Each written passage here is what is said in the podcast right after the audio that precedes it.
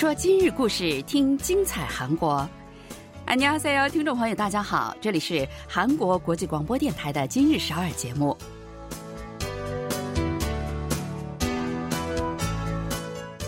聚焦今日首尔，体会当下韩国，让我们带您走遍韩国的每个角落。让我们把最真实的韩国送到您的耳边。听众朋友，大家好，我是小南，我是立新。 嗯，眼看着啊，全世界球迷们翘首以待的世界杯足球赛就要开幕了哈。嗯，对，本月二十号呢，这个世界杯将在卡塔尔正式拉开帷幕。自从二零零二年世界杯之后啊，每当世界杯开始呢，球迷们聚集在市区的某个大型场地举行大型助威活动，就成为了韩国球迷们一个享受世界杯的方式了。对呀，二零零二年韩日世界杯足球赛的时候，那个韩国球迷们自发组织的一个叫“红魔啦啦队”的一个大规模的助威队，哈，当时成为全世界的热门话题。嗯，但是韩国足协呢日前宣布，今年将不举办。大型的助威活动了。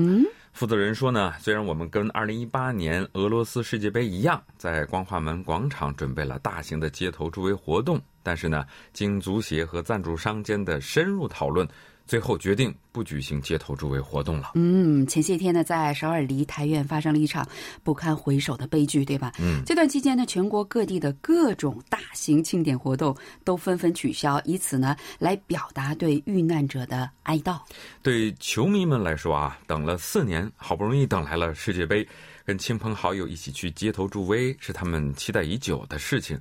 所以说呢，的确是有那么一点遗憾。不过，好好想想，其实我们还是有很多其他的方式可以享受世界杯的。对呀，本次世界杯呢，一共有三十二个参赛国，一直到十二月十八号，总共据说是有六十四场比赛呢。那韩国队将在二十四号跟乌拉圭进行第一场小组赛。世界杯入围球队啊，每个都是高手，每一场球赛都很精彩。那就让我们一起来期待吧。嗯，好的。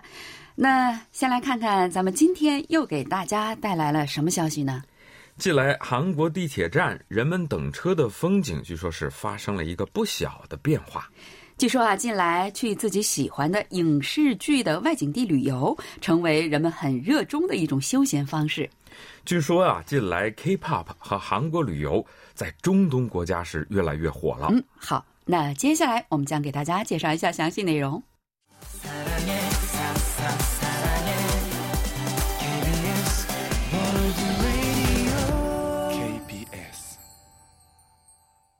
欢迎收听韩国国际广播电台。首尔是一个国际大都市，也是众多居住区和写字楼聚集的地方了。对呀，所以老一辈的韩国人，他们经常说，马驹子生下来就要送到济州岛，因为济州岛是个养马的好地方哈。嗯，那孩子生下来就要送到首尔，因为韩国人认为啊，人想要出人头地，就要到首尔去发展。首尔是一个充满机会的地方，所以无论是公交车还是地铁，常常是人满为患啊。尤其是上下班高峰期，更是拥挤了。对呀，不过好像大家对这种情况也都习以为常了，对，觉得就好像是挤就挤点吧，反正忍一会儿就到家了。但是啊，这些天情况是有了变化的。这两天下班高峰期的时候啊，在地铁站排队等车的人们呢。不仅把排队的距离拉宽了，上车也不那么着急了。嗯，前两天首尔地铁二号线的江南站，在站台上等车的三十二岁的上班族许正贤，他就说，以前下班高峰期的时候，我一般等一两趟车我就挤上去了，现在呢，我得等三趟才上。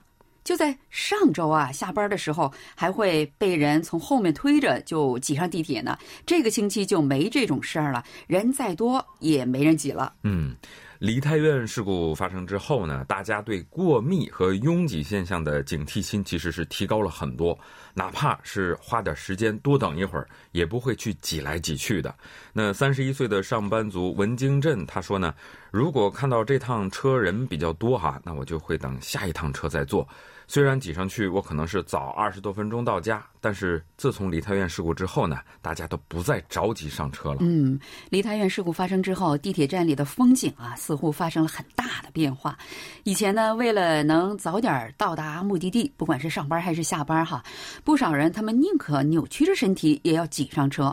那车上也是人挨人人挤人的哈，有的时候真的是找个合适的落脚地儿都非常的难，尤其像我这样个子不太高的女性就更。痛苦了。嗯，但是据韩国东亚日报记者上周的采访啊，现在呢高峰期的首尔地铁站虽然人依然是很多，大家都十分的注意保持距离，以此来保护自己和其他人。嗯。二十四岁的李志允，他在光化门上班。他说啊，下班的时候，我在前往五号线光化门地铁站的这个路上，我明显就能感觉到人们走路的这个速度啊变慢了，不像以前那么挤了。虽然大家谁都不说，但心里都非常清楚这是为什么。二十六岁的求职者金一朗也说呢，以前坐地铁，哪怕是车上有一点能站上去的空间，也会冲上去。但是现在我不这样了，我觉得拥挤的空间都。很危险，在地铁一号线新道林站执勤的一位地铁警察，他就说，梨泰院事故发生之后啊，乘客们遵守秩序的意识的确非常明显，比以前更强了。这些天啊，人们在日常生活当中的这个安全敏感度其实都有所提高的，大家呢都尽可能的避免在拥挤的空间里停留。还主动去学习各种应急的这种情况，护身啊或救助他人的这种方法。嗯，大学生李耀然，他前两天呢去参加朋友的一个毕业作品展，他就说：“我坐电梯去十楼学生食堂这个展厅的时候，电梯里人就很多，所以我下来的时候就是从楼梯走下来的。”他说：“当我上了电梯，我的脑海里就浮现出那个事故的场景。我虽然从未亲身经历过这种事儿，但它呢，已经成为我心头的创伤了。”嗯，越来越多的人开始考虑哈，如何避免各种不安全的情况发生。比如，二十七岁的上班族金贤珠说：“以前我在车上或者是人多的地方啊，会把双肩包放在胸前，这样做是为了不伤害他人。”现在我同样这样做，但是现在是为了保护我自己。万一啊发生意外呢？我能因为胸前的这个包而确保一块呼吸的空间。对呀，反正把这个包放在前面，你又能保护自己，又能保护他人，何乐而不为呢？是吧？专家们认为啊，国民的安全意识固然非常重要，但国家的制度和安全设施的健全更重要。衷心希望的悲剧不再重演。好了，我们来听首歌吧。请跟我们一起来欣赏这首由卡霍演唱的《Officially Missing You》。请不要走开，稍后继续今日首尔。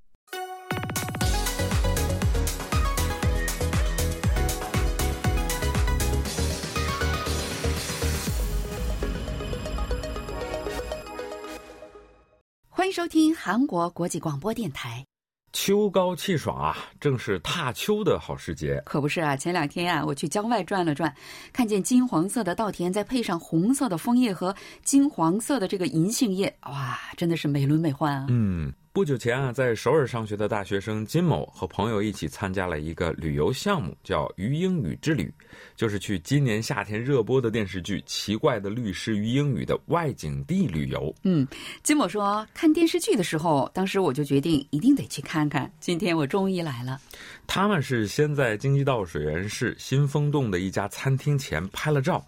因为这家餐厅呢，就是剧中于英语的爸爸经营的那个紫菜包饭饭馆的拍摄地。拍完照呢，又去附近的咖啡店和服装店逛了逛。嗯，自从电视剧播出之后，这个饭馆可是火了哈。嗯，金某说啊，我们在这条街玩了一整天，吃饭、喝咖啡、购物，总共花了十多万韩元呢。这是我第一次去电视剧拍摄地去玩。最近呢，以于英语为主题的旅游景点是太火了，什么于英语爸爸的紫菜包饭饭馆，于英语和妈妈再会的几百年的老朴树，还有剧中出现的海洋馆啊，人们寻找着各种英语元素去逛，真是乐此不疲啊！对，扮演于英语的演员前不久还去海外举办了粉丝签名会呢。就是说，海外也有大量的英语粉丝呢。这要不是疫情啊，我想这些外景地啊，恐怕都得被海外的粉丝们占领了。嗯，最近呢，随着九零后、零零后们对热门电视剧和电影外景地旅游的这个热衷啊，韩国旅游业正在逐渐的恢复活力。据悉啊，在电影《寄生虫》和电视剧《鱿鱼游戏》这两部风靡全球的影视剧的外景地，境外信用卡支付的增幅就高达一倍半。嗯，就是说很多海外的粉丝们来过哈。嗯。据信用卡公司透露说，电视剧《奇怪的律师》英语外景地水源新风洞一带的刷卡金额就比这个剧播出之前增加了二成。这个剧中男女主角约会的地点仁川江华郡洛城村的这个刷卡金额也有所增加。江华郡洛城村可是一个海边的小村哈，对，从首尔开车过去少说也得一个多小时。那本来也不是什么有名的旅游胜地，但是剧中于英语跟男朋友在那儿一起看了这个夕阳西下，非常的浪漫，于是就有大批的人前去跟风了。对。济州岛西归浦拓平洞咖啡厅附近有近期呢在奈飞热播的韩剧《苏里南》中这个主人公全耀焕牧师他别墅场景的拍摄地。据悉啊，在这个咖啡厅刷卡的金额比《苏里南》播出之前增加了四成。嗯，近来人们已经是不能满足在屏幕上欣赏作品了。还想亲自去感受一下剧中主人公的感觉，给自己留下一个更深刻的回忆。对，用现在在韩国流行的一句话来说，就是他们对影视艺术是真心啊。嗯，看苏里南后造访西归浦的三十三岁的赵某，他就说，看了这个剧啊，我就特别想亲自去看看剧中毒品王生活的地方，所以我就果断的预定了周末的航班，来到了济州岛。嗯，今年还有一个电影特别有名啊，就是汤唯主演的《分手的决心》。这个电影说的是一个移民女子跟韩国警察的爱情故事，故事感是非常强的。我是在网上看了一部分，这个故事真的是非常引人入胜。这个男女主角的演技真的是非常赞啊。嗯，三十岁的上班族金某看完了这个电影之后呢，就前往外景地釜山海云台旅游。他说：“我就是想尝尝电影里男女主角吃的那家寿司啊！这家餐厅的老板介绍说，现在来的大多数的顾客都要求，就像电影里的主人公们那样，用一次性的饭盒装寿司吃。哇，那他们就不能堂食了？我估计韩国政府是不允许用那个一次性来堂食的，是吧？尤其是在国际舞台上获奖之后，作品的外景地就更吸引游客了，尤其是海外的游客。”比如说，《寄生虫》在二零二零年获得奥斯卡奖之后，这个片头出现的那家位于首尔马浦区阿线洞的超市，光信用卡的消费就增加了六成，其中海外的信用卡增加了一倍多。嗯，由于游戏中的齐勋和老人这个一男啊，在便利店喝烧酒的场景，不知道大家是否记得哈？嗯，我记得，那个就是在首尔道峰区双门洞的一家便利店拍的。那个场面是很关键的，是后续故事的重要的一个连接点。对，由于游戏九月获得了六项艾美奖之后，便利店的这个销售涨了又涨，海外信用卡支付的金额居然翻了一番呢。说明是很多外国人都来过了，可见如今的商业跟文化产业之间的这个密切的关系了。估计大家都想让影视剧来自己所在的地方拍摄啊。对呀，这样能吸引更多的人来参观了哈。嗯，借大家对文化产业的极大关注，我们期待着有更多好的作品问世。好了，再来听首歌休息一下吧。为您带来这首 Lin 演唱的《My Destiny》。稍事休息，我们马上回来。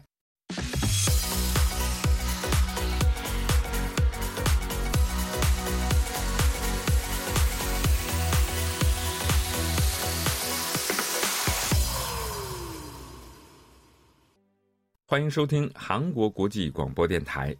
不知道大家能否想象，有一群中东的女子，她们头戴着黑纱巾来唱 K-pop 歌曲、跳 K-pop 舞蹈。要是你参加了在沙特阿拉伯举办的 K-pop 演唱会啊，我觉得你肯定就不会觉得比较奇怪了。嗯，九月底在沙特阿拉伯举行了一场盛大的 K-pop 演唱会。据在场的记者报道呢，当天很多观众都披着头巾和面纱，但是依然遮挡不住满脸的兴奋。他们还一起用韩语跟唱，整个演唱会是幸福感爆棚啊！为了尊重当地的文化，据说当天这些韩国的 K-pop 歌手们，他们都穿了长袖的服装。有一个叫卡塔尔的观众，他就说。我只要看到、听到 K-pop 歌曲，我就觉得特别的幸福。工作的时候呢，这个 K-pop 也是我能量的一个来源。嗯，歌手们听到这样的话，肯定会非常的高兴的啊！在沙特阿拉伯首都利雅得举行的 K-pop 演唱会呢，为期两天，吸引了超过两万人来参加。男团 T.O.ONE 的成员青浩他说：“这是我第一次见到这么大的场面，也是我从未见过的场面，让我真的感受到了我们是在沙特阿拉伯演出。”嗯，好像有点不敢相信的感觉哈。虽然 K-pop 的主要消费层呢是十多岁和二十多岁的年轻女性哈，但这次演唱会的很多参加者呢都是以家庭为单位来的。有一位叫纳夫阿尔塔利的观众，他就说。我们所看到的韩国文化呢，都是以家庭为中心的，有一点点保守，也非常的有礼貌，又很强调善良和尊重。这跟我们沙特阿拉伯的文化很像。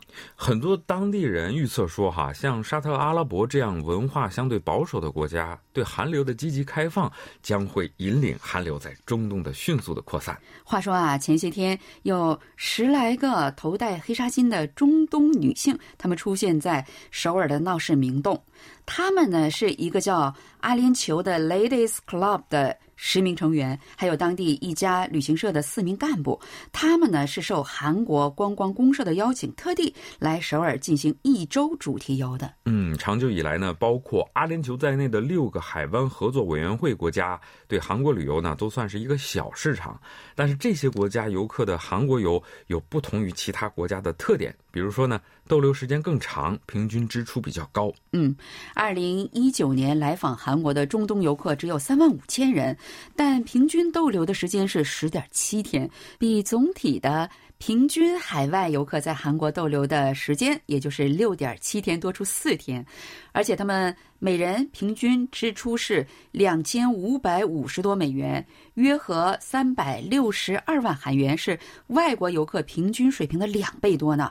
据说，是日本游客的三倍多。嗯，看起来这个日本游客是非常的节省啊。对，据旅游专业人士介绍说呢，海湾合作委员会国家的游客们似乎不太愿意与陌生人一起旅行，大多数都是个人或者是家人一起来旅游。阿联酋的这家 Ladies Club，据说约有八千三百多名会员，是家女性社交俱乐部，主要是为那些经济上比较宽绰的女性提供什么健身呐、水疗啊，还有社会慈善等等活动的机会。嗯，其中据说还有许多有影响力的人物呢。